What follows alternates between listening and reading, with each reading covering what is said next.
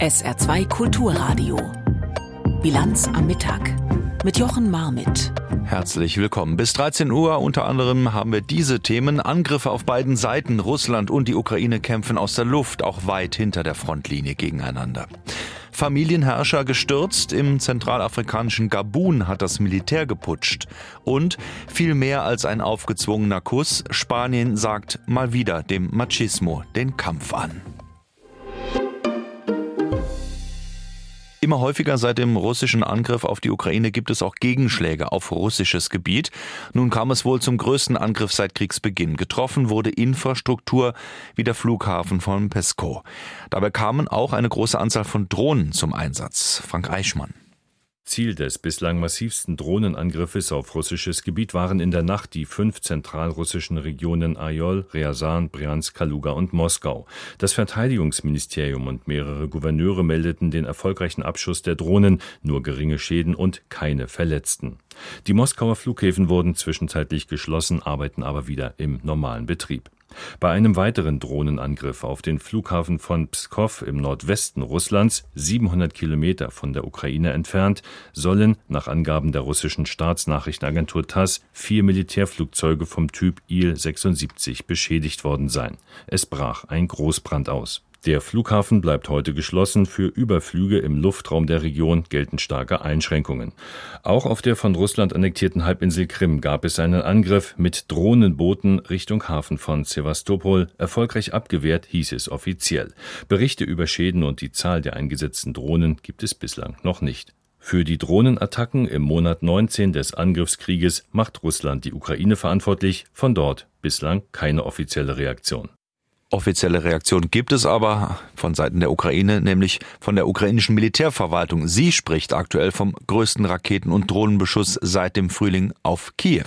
In der Nacht gab es dabei zwei Tote in der ukrainischen Hauptstadt. Rebecca Barth. Kiew habe seit dem Frühjahr keinen so starken Angriff mehr erlebt, schreibt der Chef der lokalen Militärverwaltung auf Telegram. Russland habe die ukrainische Hauptstadt in der Nacht mit Dutzenden Drohnen und Raketen aus unterschiedlichen Richtungen angegriffen. Die Luftverteidigung habe alle Angriffe abwehren können. Trümmerteile der abgeschossenen Raketen töteten in Kiew jedoch zwei Menschen und verletzten eine junge Frau, gaben die lokalen Behörden an. Auch in anderen Landesteilen wurden Angriffe gemeldet. In der Region Jitomir schlug eine russische Drohne nach ukrainischen Angaben in ein Infrastrukturobjekt ein.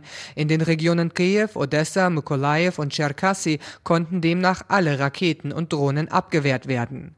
Russland versucht mit den wiederholten landesweiten Angriffen die ukrainischen Luftverteidigungssysteme zu ermüden und zu binden. In der Folge können diese nicht an der Front im Süden und Osten des Landes eingesetzt werden, ein großer Nachteil für die ukrainischen Truppen während der Gegenoffensive. Das spanische Toledo steht als Stadt der drei Kulturen, jüdisch, christlich, muslimisch in den Geschichtsbüchern, also als tolerante Städte des Zusammenlebens im frühen Mittelalter zu arabischer Herrschaftszeit. Toledo, südlich von Madrid gelegen, gilt aber auch seit dem 18. Jahrhundert als Waffenschmiede. Dass sich dort nun die Außen- und Verteidigungsminister der Europäischen Union genau dort treffen, hat auch symbolische Bedeutung. Es geht in Toledo einmal mehr um die Hilfen für die Ukraine und um ein Signal in Richtung Moskau. Helga Schmidt.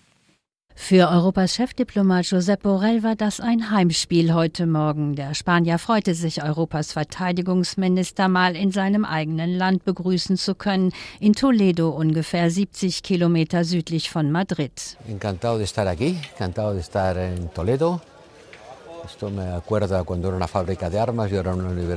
Den Konferenzort hatten die Spanier mit Bedacht ausgewählt. Es ist eine alte Waffenfabrik, in der die Minister darüber beraten, wie sie mehr Waffen und vor allem mehr Munition in die Ukraine liefern können.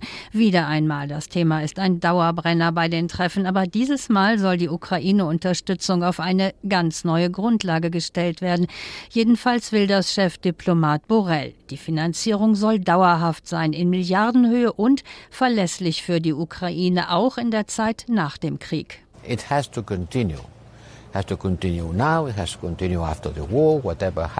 Statt immer wieder neu über Nachschub zu debattieren, will Borrell, dass die Verteidigungsminister die Zusage machen, jedes Jahr 5 Milliarden in den europäischen Gemeinschaftstopf einzuzahlen. Bis 2027 mindestens. Und das wären dann 20 Milliarden Euro. Eine Summe, bei der nicht alle Minister sofort Ja rufen, kein Problem. Und Borrell weiß das. Es werde wohl eine vertiefte Debatte geben, sagte er am Morgen voraus. Mal sehen, was die Minister so sagen werden. A deep discussion. Said. Wichtig ist, was Deutschland zu dem Plan sagt, denn nach dem üblichen Verteilungsschlüssel müsste Deutschland rund ein Viertel der Gesamtsumme zahlen. Bundesverteidigungsminister Boris Pistorius ist nicht nach Toledo gereist. Er nimmt in Meseberg an den Kabinettsberatungen teil und lässt sich in Spanien von seiner parlamentarischen Staatssekretärin Simtje Möller vertreten. Sie lehnte Borrells Initiative für eine dauerhafte Unterstützung der Ukraine zunächst nicht ab. Aber selbstverständlich wird darüber beraten. Ähm, es geht darum, die Unterstützung der Ukraine langfristig und dauerhaft aufzustellen, auch einen Finanzierungsrahmen sicherzustellen. Und darüber werden wir miteinander sprechen. Aber dann folgte doch noch ein Aber. Ja, wir müssen natürlich gucken, wie ähm, die Unterstützung dann am Ende aussehen kann. Das ist Gegenstand unserer Gespräche heute, aber auch bei den weiteren Treffen, die noch auf unterschiedlichen Ebenen stattfinden werden. Fragen haben auch andere Länder, vor allem diejenigen, die viel einzahlen in den Topf. Seit Kriegsbeginn wurden rund rund 12 Milliarden Euro eingestellt, Geld, mit dem die Waffenlieferungen der Mitgliedsländer erstattet werden konnten. Nur wenige Tage nach Putins Angriff auf die Ukraine organisierte Chefdiplomat Borrell den Fonds für die Waffenlieferungen. Das war ein Novum. Nie zuvor hatte die Europäische Union Waffen finanziert der Name Albert Schweitzer, der sogenannte Tropendoktor. In Lambarene, damals hat er sein Hospital gegründet, das dürfte Ihnen vielleicht etwas sagen, ein Ort im heutigen Gabun. Das kleine Land liegt zwischen Kamerun und dem Kongo in Zentralafrika an der Atlantikküste. Zweieinhalb Millionen Menschen leben dort, die meisten allerdings in Armut, denn obwohl das Land ölreich ist und auch eine prächtige Fauna und Flora mit einigen Nationalparks aufweisen kann, der Reichtum abgeschöpft, vor allem durch eine Herrscherfamilie namens Bongo, die seit über 50 Jahren dort das Sagen hatte. Muss man jetzt sagen im Moment, denn das Militär hat geputscht, der aktuelle Präsident ist abgesetzt worden. Antje Dikans, unsere Korrespondentin, berichtet aus Zentralafrika auch über Gabun. Äh, Frau Dikans, was steckt nun dahinter? Militär- und Sicherheitsbehörden haben geputscht, so heißt es. Genau, eine Gruppe von Soldaten und Polizisten, offenbar sind da hochrangige Vertreter des Militärs darunter, die haben im Staatsfernsehen in Gabun verkündet, dass sie die Macht übernommen haben und haben auch gesagt, sie würden stellvertretend für alle Militär- und Sicherheitskräfte im Land sprechen. Kurz zuvor war offiziell verkündet worden, dass Ali Bongo die Präsidentschaftswahl vom Wochenende gewonnen haben sollte. Also dem offiziellen Ergebnis zufolge hatte er mehr als 60 Prozent der Stimmen. Da sagen die Putschisten jetzt aber auch, dieses Ergebnis, das sei gefälscht und sie haben die Wahlen für ungültig erklärt. Dann heißt es jetzt in Agenturberichten auch, dass in der Hauptstadt Libreville schon noch Schüsse zu hören sind. Also so ganz gewaltfrei und ganz äh, einfach scheint diese Machtübernahme dann doch nicht zu laufen. Und die große Frage ist auch, wo ist jetzt eigentlich gerade Ali Bongo? Denn von dem hat man jetzt noch nichts gehört und auch noch nichts gesehen. Die Putschisten haben sich nicht dazu geäußert, wo er sein könnte. Ja, und da ist jetzt die Frage, ist er vielleicht außer Landes oder wo könnte er gelandet sein? Auf jeden Fall haben diese Putschisten ihre Ansprache aus dem Präsidentenpalast gehalten. Mhm. Das heißt, es klingt im Moment auch relativ wenig nach draußen, weil ich glaube, alle Verbindungen gekappt worden sind.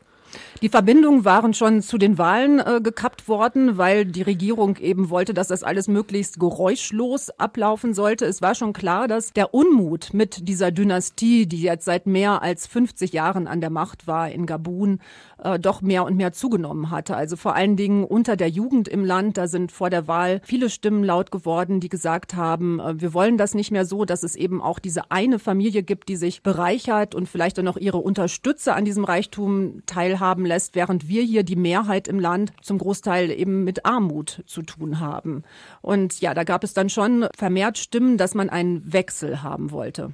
Also Anlass war dann offenbar nun das Wahlergebnis. Sie haben es gerade vorhin schon gesagt, mal wieder gewonnen von der Familie von Ali Bongo. Ähm, das ist ja insgesamt auch völlig intransparent gelaufen. Insgesamt äh, weiß man denn, ob es sowas wie eine Opposition gibt, ähm, die vielleicht auch diese Putschisten äh, mit auf den Weg gebracht hat?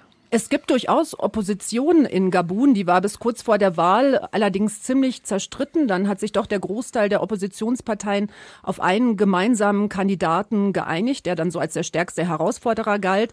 Von dem wiederum heißt es jetzt aber auch, dass er kurz nach der Wahl das Land verlassen habe, ähm, weil er um seine Sicherheit gefürchtet habe.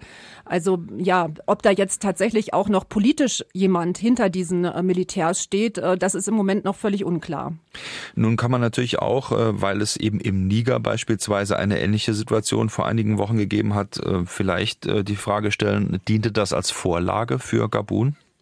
Insgesamt ist die Situation wahrscheinlich schon äh, sehr unterschiedlich und es lässt sich da nicht alles vergleichen. Aber ja, vielleicht hat es ein wenig zumindest diese ähm, Putschisten dann jetzt inspiriert. Also Niger war ja jetzt auch nicht ähm, der einzige Fall. Wir haben zuletzt auch noch Putsche gesehen in Burkina Faso, in Mali, ähm, schon länger her in der Zentralafrikanischen Republik das ist jetzt nicht unbedingt so eine Bewegung, wo man auch sagen könnte, dass das jetzt überall die gleichen Beweggründe sind, aber vielleicht dann doch äh, eben so eine Inspiration zu sagen, ja, wenn es dort klappt, äh, dann ist das für uns hier auch noch mal mehr anders. Welche Rolle spielt denn Gabun denn insgesamt äh, für Zentralafrika, für die Region oder auch darüber hinaus? Ist ja doch ein relativ kleines Land. Äh, wie politisch groß ist da die Schlagkraft bisher gewesen? Es ist klein, was die Einwohnerzahl angeht, also mit gerade mal knapp äh, zweieinhalb Millionen Einwohnern. Aber es gehört tatsächlich eben durch diese Rohstoffvorkommen im Land äh, schon zu einem wichtigeren Land. Auch gerade dann äh, für Europa, wenn man da jetzt drauf guckt. Ähm, ja, Niger jetzt schon, wo man dann jetzt äh, wichtige Quellen verloren hat. Jetzt dann in Gabun möglicherweise dann auch Erdölvorkommen, wo jetzt nicht mehr so ganz klar ist, wer wird demnächst denn jetzt darüber entscheiden, wohin da überhaupt geliefert wird. Also es ist ein wirtschaftlich durchaus wichtiges Land, auch für Europa. Letzte Frage an Sie. Gibt es schon Reaktionen, vielleicht auch von Seiten Frankreichs, die ja doch immer eine enge Verbindung auch mit Gabun hatten? Von Seiten Frankreichs gibt es die Reaktion, dass man das alles äh, ganz genau im Auge behalten will. Äh, dann hat sich auch noch der EU-Außenbeauftragte Josep Borrell geäußert und hat gesagt, ähm, ja, da schaue man jetzt wirklich mit großer Sorge drauf, eben auch gerade nach den Putschen, die es zuvor schon in anderen Ländern in West- und Zentralafrika gegeben habe. Und er sagte dann auch, ähm, ja, die Außen- und Verteidigungsminister der Europäischen Union müssten jetzt schon über eine Strategie nachdenken, wie sie darauf reagieren und wie sie mit dieser Situation umgehen. Eben wegen der Rohstoffvorkommen, die sicher sind, aber man guckt sicherlich auch mit Sorge darauf, wegen möglicher Fluchtbewegungen, die dann wieder ausgelöst werden und die im Zweifelsfall dann Richtung Europa gehen. Antje Dikans war das hier in der Bilanz am Mittag auf SA2 Kulturradio über den Militärputsch in Gabun.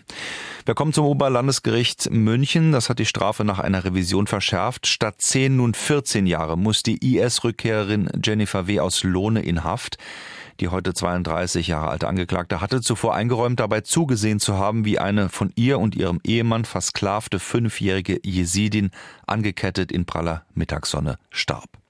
Ein deutliches Signal auch an andere deutsche IS-Frauen in Syrien. Noch immer leben einige von ihnen in Lagern in Nordsyrien, die von kurdischen Truppen bewacht werden. Eine davon, die 40-jährige Zakia aus Stuttgart. Unsere Korrespondentin Anna Osius geht bei ihrem Besuch auch der Frage nach, ist diese Isolation eigentlich rechtmäßig?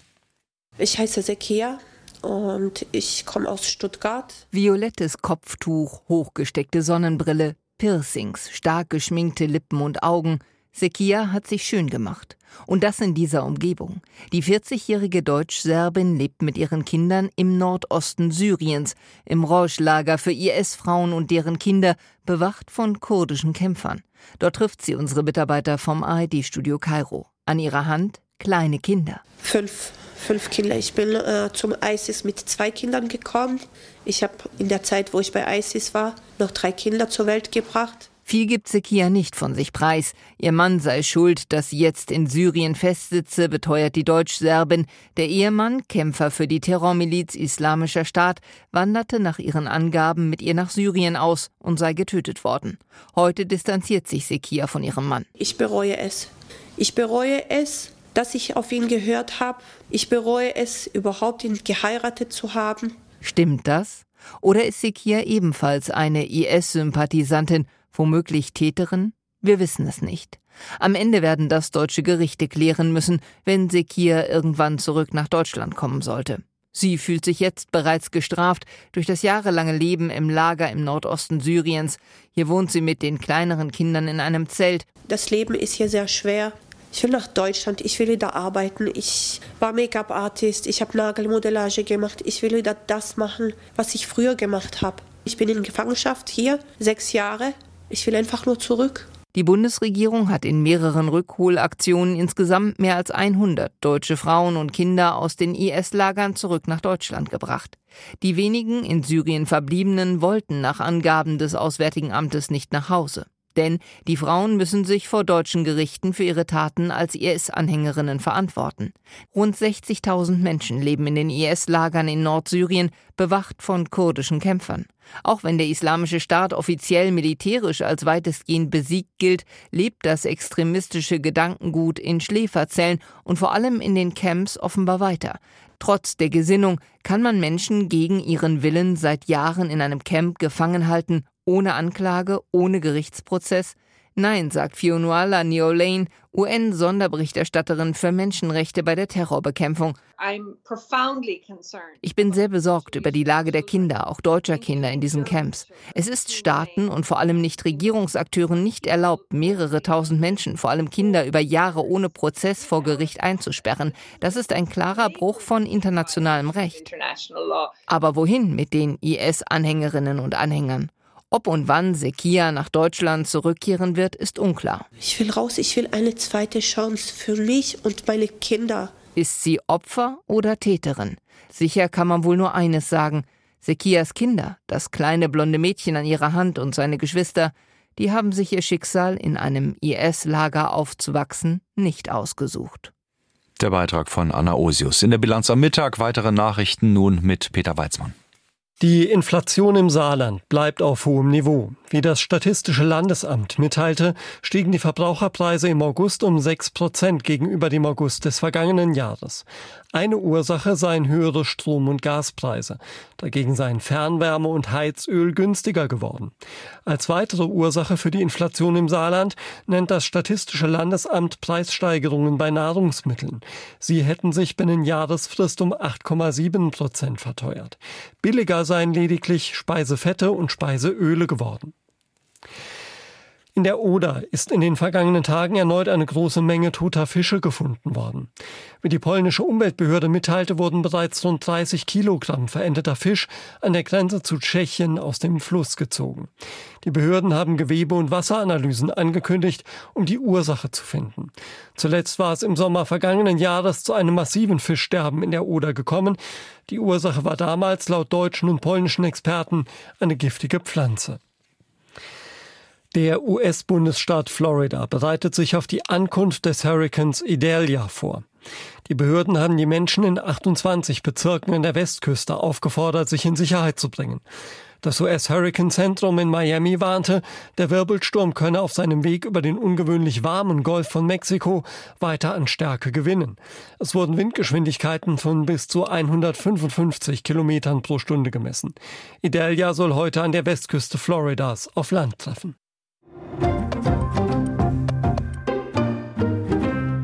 In diesen Minuten ist sie nun zu Ende gegangen, die Klausur des Bundeskabinetts auf Schloss Meseberg in Brandenburg. Die Ampelregierung hatte ja einige inhaltliche Themen abzuarbeiten, aber nach dem verkorksten Neustart nach der Sommerpause ging es natürlich auch darum, wieder geschlossener aufzutreten. Vizekanzler Habeck von den Grünen hat die zuletzt an den Tag gelegte Vielstimmigkeit so interpretiert die Aufgabe dieser Regierung, und das hat, glaube ich, diese Tagung noch mal besonders ausgemacht, ist zu verstehen, dass verschiedene Blickwinkel eine Stärke sind, dass man voneinander lernen kann und dass Kompromisse was Gutes sind, um die Mitte und die Handlungsfähigkeit stabil zu halten. Und diese Geschlossenheit, die ja nicht eine statische ist, sondern eine lernende Geschlossenheit, die ins Zentrum zu stellen, das sicherlich ist der Geist dieser Klausur gewesen. Auch Finanzminister Christian Lindner von der FDP hat betont, dass unterschiedliche Meinungen nicht immer negativ bewertet werden sollten. Wir sind eine Regierung, wo ähm, gehämmert, geschraubt wird. Das führt zu Geräuschen, wie Sie schon festgestellt haben, aber es kommt eben auch was raus.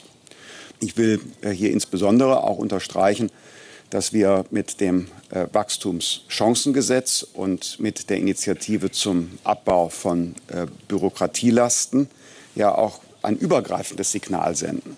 Es sind nicht nur sieben Milliarden Euro Impulse für das wirtschaftliche Wachstum und 2,3 Milliarden Euro weniger Erfüllungsaufwand für bürokratische Vorgaben. Das ist ja die Technik. Aber das übergreifende politische Signal ist, diese Regierung kennt die Lage im Land, die Regierung kennt die Situation der Wirtschaft und sie reagiert, sie handelt. Der Bundeskanzler ist natürlich auch zu Wort gekommen. Der hat auf die Punkte verwiesen, die man in Sachen Wirtschaftsförderung und Bürokratieabbau beschlossen hat. Beim derzeit in der Ampel und in auch der SPD umstrittenen Thema Industriestrompreis, da hat er auf Nachfrage dann sich aber weiter reserviert gezeigt. Die Frage der Sicherung einer billigen Energieversorgung ist ein Dauerthema der Regierung. Jetzt äh, sehen wir, dass die Preise fallen. Gerade heute wieder sind Meldungen für uns alle lesbar gewesen, dass das auch durchschlägt mittlerweile auf Preise für Unternehmen und für Verbraucherinnen und Verbraucher.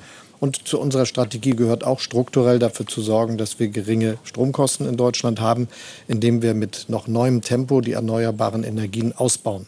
Soweit Olaf Scholz. Nach der Kabinettsklausur auf Schloss Meseberg nach wie vor stehen die Zeichen also eher für einen schnelleren Ausbau der grünen Energie als für einen verbilligten Strompreis für industrielle Großverbraucher. Die Ergebnisse dieser Tagung werden wir nochmal genauer bewerten. In der Bilanz am Abend machen wir das. Die gibt's, das wissen Sie, ab 17.30 Uhr hier auf SA2 Kulturradio. Kommen wir jetzt zum Chef der spanischen, des spanischen Fußballverbandes. Der heißt Luis Rubiales. Den Namen haben Sie in den letzten Wochen schon häufiger gehört.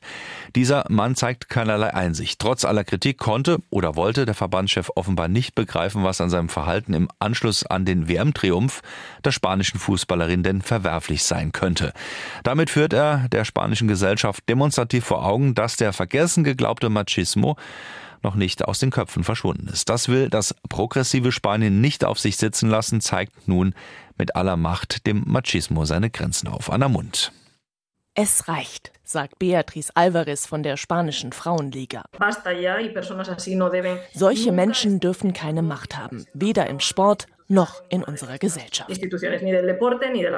Viele fragen sich nun, gibt es neben dem modernen, progressiven Spanien womöglich doch noch ein zweites Spanien, das in traditionellen Geschlechterrollen feststeckt und so denkt wie Verbandsboss Rubiales? Das Schweigen vieler Fußballverbände der Männer spricht Bände. Sie beziehen nach wie vor keine gemeinsame Position zu dem Fall. In Rubiales Heimatort gibt es kleine Proteste. Unterstützung für seine Mutter, die für ihren Sohn in den Hungerstreik getreten ist.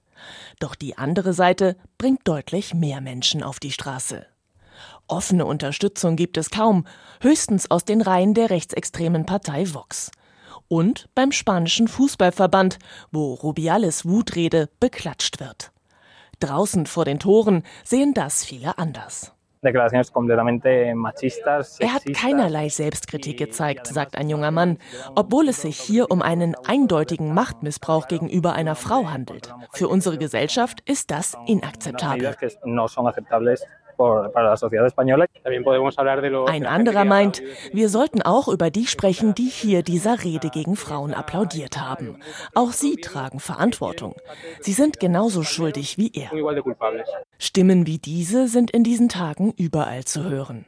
Sie kommen aus Politik, Justiz, Sport und Gesellschaft. Und sie sind laut. An allen Fronten kämpft das Land gegen Rubiales und seinen Machismus und gibt sich siegessicher. Sportminister Miquel Iceta macht klar, es ist vorbei. Jede Diskriminierung gegen Frauen und jegliche Diskriminierung im Sport. Wir tun alles, um dieses Land besser zu machen. Der Mann, der diese Debatte ausgelöst hat, steht längst mit dem Rücken zur Wand. Selbst sein eigener Verband drängt ihn mittlerweile zum Rücktritt. Spanien dürfte diesen Aufstand der Machos abwehren. Ob es das letzte Aufbäumen ist, bleibt fraglich.